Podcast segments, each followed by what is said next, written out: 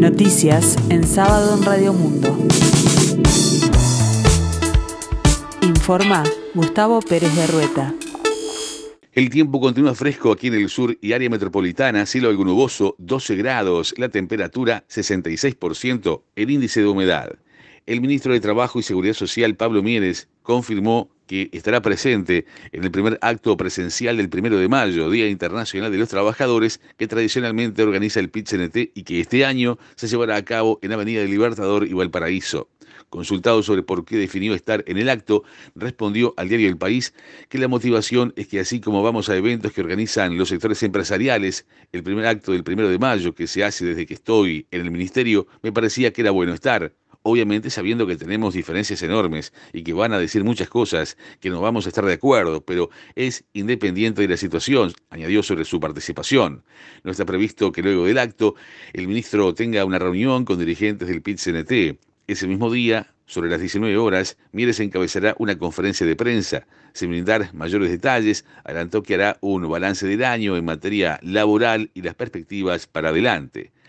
El Ministerio de Trabajo y Seguridad Social y el Programa de las Naciones Unidas para el Desarrollo, PNUD, en Uruguay, presentaron un informe acerca del impacto de la pandemia en la tasa de informalidad, cuyos datos indican que esta disminuyó del 25 al 22% que se inició en la pandemia y continúa hasta la fecha. El ministro Pablo Mieres destacó que la reducción es genuina y la atribuyó a múltiples factores. La finalidad de este estudio, llevado adelante desde junio de 2021 por la Unidad Estadística de la Cartera, es analizar el impacto de la pandemia en el mercado de trabajo nacional. El informe, liderado y presentado por el investigador Matías Brum, muestra una caída de unos tres puntos en la informalidad de un 25 a un 22%. Con motivo del feriado del domingo primero de mayo, Día de los Trabajadores, el transporte colectivo de pasajeros comenzará a mermar en la tarde-noche de este sábado 30 de abril. La Unión Nacional de Obreros y Trabajadores del Transporte, la UNOT, informó que el servicio de ómnibus comenzará a mermar a la hora 19 de este sábado, tanto para las líneas urbanas, suburbanas e interdepartamentales. En cuanto a los taxis, la UNOT informa las tareas se detienen desde las 0 horas del domingo primero de mayo, cuando empieza el feriado, y se retoma el servicio a la hora cero del lunes 2 de mayo. Según dijo a subrayado el presidente de la Cámara de Transporte de Pasajeros, Juan Salgado, el domingo primero de mayo no habrá servicio de ómnibus urbano y suburbano. Nada, ni siquiera de emergencia. Igualmente habrá algunas frecuencias de ómnibus que desde el interior lleguen a Montevideo, pero nada desde la capital hacia los distintos departamentos del país, en todos los casos urbanos, suburbanos e interdepartamentales. Los servicios serán retomados desde la hora 22 del domingo. Mientras el oficialismo acusa a ex jerarcas y sindicalistas de enseñanza secundaria de fraude con 5.000 horas de clase cobradas y no dictadas, el accionar de FENAPES comenzará a ser definido a partir del próximo martes.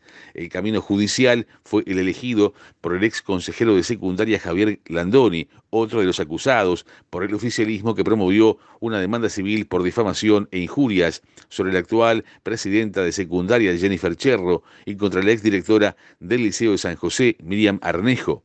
En tanto, en su contraataque, FENAPES pone el foco en uno de sus principales acusadores, el diputado colorado Gustavo Subía, en tanto a nivel internacional y con el apoyo del PIT-CNT, incluirá la actuación de la comisión investigadora en la denuncia que había presentado en 2020 ante la OIT. Uruguay sumó dos nuevas medallas en el marco de los Juegos Sudamericanos de la Juventud que se están desarrollando en Rosario, Argentina, esta vez de la mano de la natación, el taekwondo.